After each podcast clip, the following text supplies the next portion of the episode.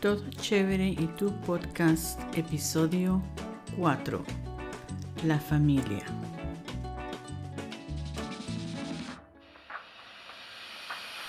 Hola, ¿cómo estás? Por aquí todo chévere. ¿Y tú? Bienvenido, bienvenida a tu podcast para aprender español desde nivel cero. Thank you for coming and welcome to the podcast Todo chévere y tú. My name is Emilia. I am a Spanish teacher and the host of this show Todo Chévere y Tú. Here you will find short Spanish lessons for beginners with useful phrases, expressions, and tips. You will find a new episode every Thursday morning. Is this the first time you listen to me? Fantastic, thank you. Hope you like it and stay with me. Why it is, is it called Todo Chévere y Tú? Porque soy venezolana de Caracas, and when we want to express that something is cool, we say chévere. In today's episode, I'm going to talk about the family and the relationships between the different family members. Comencemos. In Spanish, the word for parents is padres. El padre y la madre. The father and the mother. In South America, it's not common to call them padre or madre. Instead, we say papa or mamá. Or the lovely way, papi y mami. Yo no tengo padres, no tengo ni papá ni mamá. I don't have either dad or mom because they passed away some years ago. But anyway, this is my family. Esta es mi familia. Los hermanos, the siblings. Yo tengo dos hermanos, una hermana, sister, un hermano, a brother. Mi hermana se llama Maggie y mi hermano se llama Jesús. Yo soy la hermana mayor, the older sister. And like they say, the very old indeed. Mi hermano está casado, married. Su esposa, his wife, se llama Clara. Ellos tienen dos hijos, children. Los niños se llaman Alex y Julie son gemelos, twins. Los gemelos son mis sobrinos. Alex es mi sobrino, my nephew, y Julie es mi sobrina, my niece. Clara es mi cuñada, my sister-in-law. Los hijos de mis hermanos son mis sobrinos y yo soy la tía, the auntie. Jesús es el tío, the uncle de mis hijas y de Mari. Mi hermana está casada también. Su esposo, her husband, se llama Gerardo. Gerardo es mi cuñado, my brother-in-law.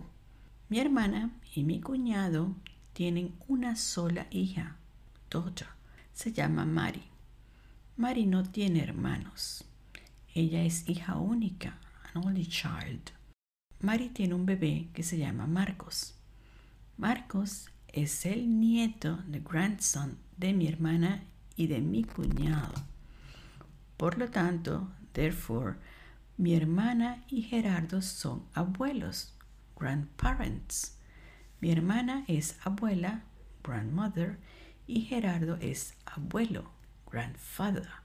But we usually say abuelitos, la abuelita y el abuelito. The word for cousins es primos. Alex, Julie, Mari y mis hijas Rosie y Rory son primos. We use the word prima for a female and primo for a male. Remember in Spanish we use the plural male form to mention both genders. And this happens in every context. We say primos, sobrinos, hermanos, cuñados, abuelos. Let's say, for example, that you have two sisters and no brothers. Then you say, tengo hermanas. You don't need to say hermanos, you say hermanas. And the same formula applies for cousins, nieces, sisters in laws, and so on. Okay? Now let's review the vocabulary about the family. Padres, padre, madre, papá, mamá, papi, mami. Hermanos, hermano, hermana, hermanas.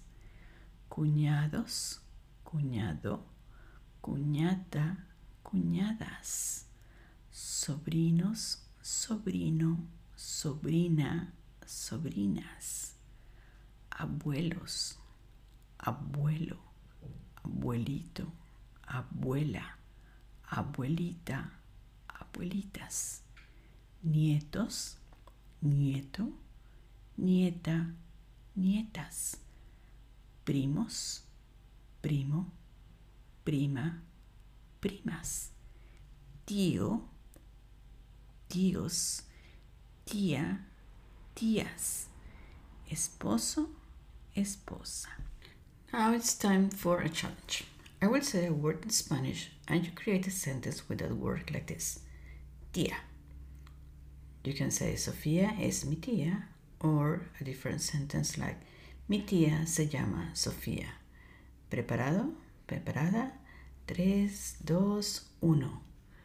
Padre. Hermana. Primo. Good, great, great job, super. As I told you before, the family vocabulary is extensive.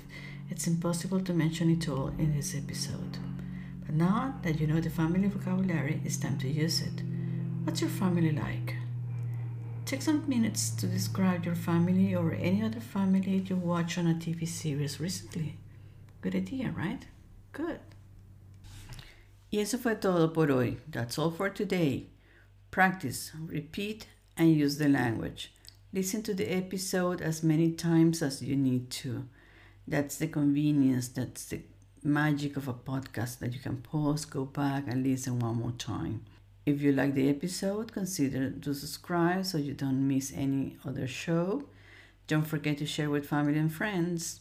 Also, I will really appreciate if you take a minute of your time to leave a review on the platform you're listening to. If you want a copy of the transcript of this episode or any other episode, or you want to propose any topic, please send me an email to emilia at spanishahead.com.